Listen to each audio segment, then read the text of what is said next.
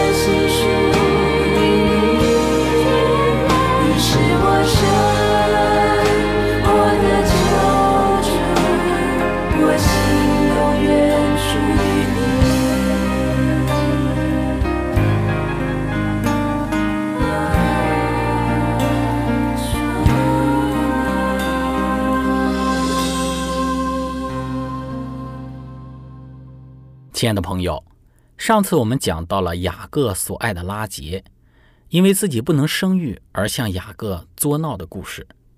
最终，他采取的手段就是将自己的婢女毗拉给了雅各，雅各就从拉杰的婢女毗拉生了两个儿子但和拿弗他利。原本拉杰以为如此行的话，就能够保证自己的这个在雅各心中的地位了。岂不知拉杰所采用的策略。他的姐姐利亚也同样的采纳了，这就使得原本三女共侍一夫的荒诞的家庭，变成了四女共侍一夫更令人咋舌的这个充满硝烟斗争的场景。整个雅各的家庭被弄得乌烟瘴气，家庭里根本没有家的温馨，也不再是爱的港湾。这就是圣经之中所描述的雅各的家庭，这种的家庭场景以及所有的问题矛盾。是我们今天很难以想象的。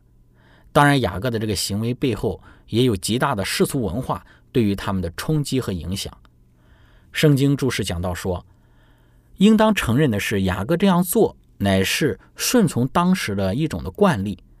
从汉谟拉比的法典和其他的楔形文字文献之中，我们得知这样的惯例在法律上和社会上都是可以接受的，特别是当不孕症妨碍人分娩之时。这一种习俗的存在，很可能是亚伯拉罕和雅各都不觉得将他们的仆人娶为妾有什么不妥之处的主要原因。亲爱的朋友，从今天我们所读的经文之中，我们看到，当利亚觉得自己似乎不能够在生育之时，惯于每年生一个儿子的利亚就变得急切起来。只要利亚还能有得子的希望。他就不会被拉杰借着他的使女得子的事所搅扰，但他现在成为了嫉妒心的受害者，正如他妹妹拉杰先前所做的那样。拉杰用来获得雅各之喜爱的手段，使得利亚产生了嫉妒之心，嫉妒也驱使着利亚采用了拉杰所采用的相同手段。但是利亚似乎意识到，他在实行一种随从自己心愿的策略。因为他在希帕的两个儿子出生之时，并没有提到上帝。亲爱的朋友，我们说，在利亚也采取了拉结相同的手段之时，非常令人惊奇的是，雅各竟如此轻易地接受了他两个妻子为要加增他们的后代而提出的乖僻的建议。如果雅各感到娶毗拉为妾具有一定的理由，也就是为了满足他所爱的。这个拉杰没有自己孩子的这个愿望的话，那么针对已经有了四个儿子的利亚的提议，他又能以何种的借口来安慰他的良知呢？我们在这个地方看到了，人一旦踏上犯罪的道路，那么似乎他就看不到其行为的错处，也从不考虑可能会导致的恶劣的后果了。虽然当时代有这样的世俗的风俗，但是作为雅各而言，他在亚伯拉罕的家族里，却应该秉持着与世俗完全不同的一种的价值观和生活。但是很无奈，雅各如当初的亚伯拉罕一样，都受了世俗文化的影响，成为了随从世俗文化风俗的人，而成为不照上帝心意去行事的人。在利亚的行动之中，借着将自己的婢女希帕给雅各为妾，雅各又得到了。加德、雅士两个儿子。接着发生一件事，就是在割麦子的时候，刘辩往田里去寻见风茄，拿来给他母亲利亚。拉杰对利亚说：“请你把你儿子的风茄给我些。”利亚说：“你夺了我的丈夫还算小事吗？你又要夺我儿子的风茄吗？”拉杰说：“为你儿子的风茄，今夜雅各他可以和你同起。”亲爱的朋友，在这里讲到的流变寻得的风茄，在美索不达米亚北部，麦子的收成是在五六月份。风茄是一种颠茄科的这个草本植物，花为白色，略带红色。其淡黄色发臭的果实与一个小苹果的形状和大小相仿。现今和古时候的人一样，这种的果实被近东的人民视为是一种的春药。东方的女子仍将风茄作为一种灵丹妙药，人们认为它可以刺激性欲，并且帮助受孕。拉杰显然想用风茄来去除去他的不孕。莉亚一想到要与他分享一些能够使雅各更爱他妹妹的东西，他就感到愤慨。与莉亚相比，拉杰似乎对风茄比对上帝的这个大能更加的有信心，觉得风茄能够给他带来身孕，而不是依靠上帝的大能来使她怀孕。因为如此的一个交换，利亚就与雅各同房，就生了以撒加，之后又生了希布伦，然后接着又生了一个女儿底拿。亲爱的朋友，我们看到利亚总共为雅各生了六个儿子：流变、西面、利位、犹大、以撒加、希伯伦。利亚的婢女希帕给雅各生了加德和亚舍，而拉杰的婢女毗拉为雅各生了但和拿弗他利。直到此时，我们看到拉杰仍未给雅各生出个一儿半女。到了创世纪三十章二十二节，圣经说：“上帝顾念拉杰，应允了他，使他能生育。拉杰怀孕生子，说：上帝除去了我的羞耻，就给他起名叫约瑟，就是增添的意思。意思是说，愿耶华再增添我一个儿子。”我们说拉杰从开始就为自己不能够生孩子很苦恼，他想这一个作，想这一个闹。要求雅各给他生孩子，但是雅各的回答就是，使他不能够生育的是上帝，而不是雅各他自己。后来拉杰用自己的方法将毗拉给雅各，让雅各与毗拉同寝，然后生的孩子归自己。再后来又想要借助流变寻得风茄，然后得儿子。我们看到拉杰使用了他自己所想到的一切的办法，想要生一个孩子，但是就是没有像利百加一样。在没有办法生孩子，等了差不多二十年都没有孩子的时候，他选择去仰望上帝，将自己不能生育的事情向上帝交托。但是，当我们看到创世纪三十章二十二节这段经文的时候，讲到了上帝顾念拉杰，应允了他，使他能生育，也就是拉杰为自己不能生育的事情祷告了，上帝应允了他，就是他向上帝祈求了。拉杰似乎最终将他的问题在祷告之中终于交给了上帝，而他的祈求也被听见，信心得到了从前用急躁和不信所妨碍他得到的东西。拉杰怀孕生子，说：“上帝除去了我的羞耻。”在旧约的时代，一个不生育的妇人不是被怜悯，而是被藐视的，无儿无女被视为是一种羞耻和咒诅。这说明了为什么像利百加、拉杰和之后的撒母耳的母亲哈拉这样子的妇人，当他们发现自己没有孩子之时，会有如此强烈的感受。在犹太人之中，不生育被视为可以离婚、多妻制或者是纳妾的正当的理由。亲爱的朋友，我们从以上的内容之中可以看到，雅各这一家在婚姻、生产、孕育孩子的事情上。体现出的许多的仁义，没有一个人去体贴神意。首先，我们说雅各，虽然当时的世俗风俗里允许人纳妾，也许可在人的婚姻以外能够去纳妾，有一个第三者与第三者结合。但是雅各在整个婚姻之中，却充分的显示了他只是体贴仁义，按照当时的风俗、世俗的风俗来去满足自己。所喜爱的拉杰，虽然自己是被拉班所骗，与利亚结合在了一起，但是终究生米煮成熟饭，已经是一个不可挽回的事实。应该学习坦然的接受这一切，并不是自己想要的结果。虽然过程非常的痛苦，但是还是需要学习顺服。无论在利亚以外还是怎样，最终呢，雅各还是执意的迎娶了拉姐，给自己的婚姻带来如此多的麻烦和纷扰。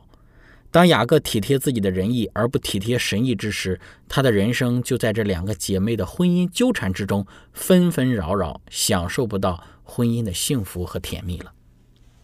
然后我们再来看利亚，在拉班欺骗雅各之时，利亚就如我们以上所说的，他是强行介入到雅各的婚姻之中。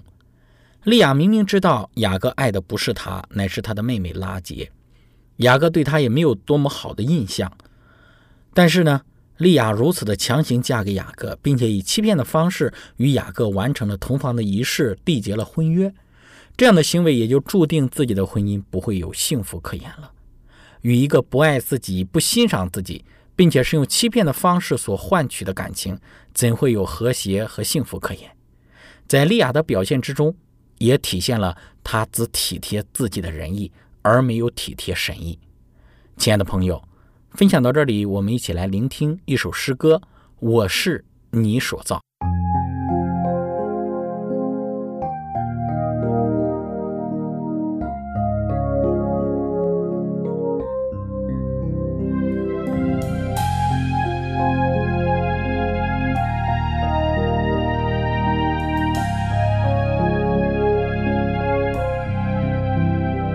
我的肺腑是所在。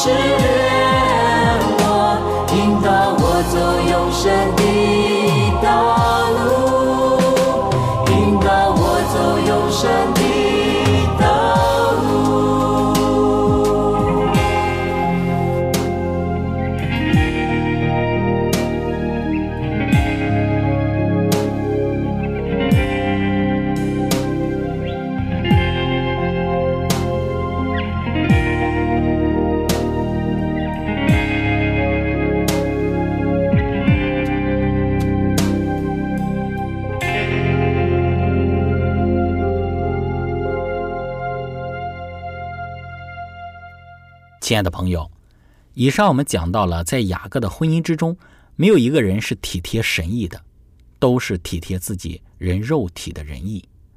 我们讲到了雅各的体贴仁义，利亚的体贴仁义。再来，我们要来看的是拉杰在整个婚姻之中，他是如何体贴自己的仁义的呢？就拉杰而言，他是一个受害者。雅各本爱的就是他，自己也没有做错什么。结果被自己的父亲以欺骗的方式剥夺了自己追求幸福婚姻的权利。在拉班为雅各所摆设的婚宴里，新娘却不是自己，这对于拉杰而言是极大的痛苦。我们不清楚在婚宴之时为何拉杰没有表现出制止的行动，但明显的拉杰在这一场婚宴之中，他是一位受害者。但是后来因为雅各对于他的爱。他还是在自己姐姐已经成为雅各的妻子之后，成为了雅各的第一个妻子之后，这样的行动的本身，他还要执意的嫁给这一个雅各，这本身就是一个体贴仁义的表现。当然，我们说对于拉吉而言，他有他的痛苦，没能够成为雅各的新娘，对于他而言，有他需要去承担的苦楚，但是短暂的苦楚。比起与雅各结合之后长期的痛苦来相提并论的话呢，我们看到拉杰应该选择忍受那短暂的痛苦之后，就不至于忍受后来与利亚进行生子比赛的痛苦里了。因此，我们说拉杰他也是体贴了自己的仁义，才导致自己有如此痛苦的一个婚姻。亲爱的朋友，当我们看雅各、利亚、拉杰这三个人之时，他们的人生都是在体贴仁义，没有人体贴上帝的旨意，没有人在乎上帝的意思如何，也没有人选择去求问上帝在他们的婚姻道路上是如何的带领。面对这样的局面，上帝该如何的安排？反倒都是我行我素，按照自己的想法任意而为，那么自然就造成了如此痛苦的一个局面。虽然后来拉杰也生了孩子。但是整个过程之中却是苦不堪言的。婚姻生活中，谁都没有享受到婚姻家庭所带来的甜蜜温馨，无怪乎后来的雅各在自己人生的晚年之时，感慨自己的人生是又短又苦。确实，都是自己体贴、自己仁义所造成的结果。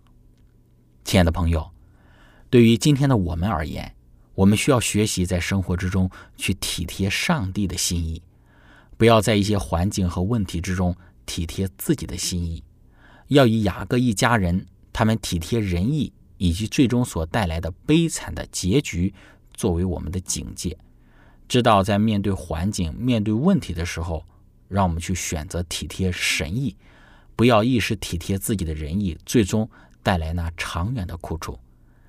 可能当下选择体贴神意，会让我们有挣扎，会让我们内心不舒服。但是对比体贴仁义所带来的长远的苦楚，当下体贴神意短暂的苦楚就不足介意了。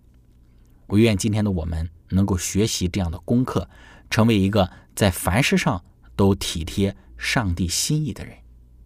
亲爱的朋友，今天我们的分享就到这里。最后。